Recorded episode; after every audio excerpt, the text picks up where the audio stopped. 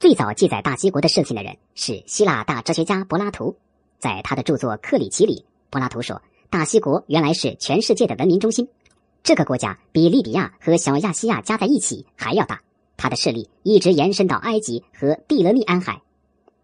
在大西国的城市中，人口稠密，热闹非常，城中遍布花园，到处是用红、白、黑三种颜色大理石盖起来的寺庙、圆形剧场、斗兽场、公共浴池等高大的建筑物。码头上船来船往，许多国家的商人都同大西国进行贸易。随着大西国越来越强盛，大西国的国王也变得野心勃勃。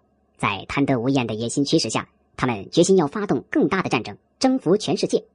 然而，一场强烈的地震和随之而来的洪水，使整个大西国在一天一夜之间便无影无踪了。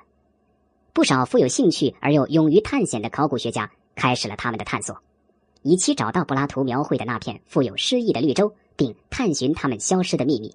一九三九年，希腊考古学家马里纳托斯试图解释这一疑点。公元前一千四百七十年，发生了一次火山爆发，毁灭了克里特岛西北爱琴海中的基希拉岛的一部分。这场大灾难带来的大量灰尘及海啸、地震，可能毁灭了米诺斯文明。近年来，由于考古学家在桑托林火山遗址发现了大量米诺斯人的文物，这样。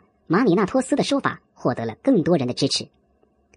一九六七年，美国一飞行员在大西洋巴哈马群岛低空飞行时，突然发现，在水下几米深的地方有一个巨大的长方形物体。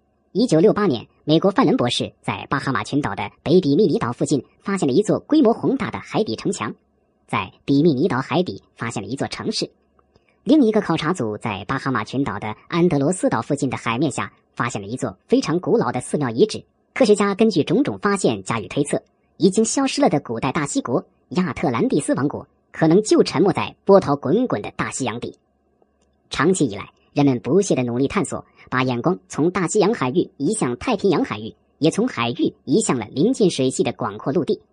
墨西哥、北欧、北非和澳大利亚乃至中国和印度都成了人们对大西洲的怀疑对象。然而，证明大西国确实存在过的陶器、大理石雕刻。戒指或其他装饰品，任何遗物均未发现。大西国是否存在？它究竟在哪里？为什么消失？这些至今仍是无法揭开的谜。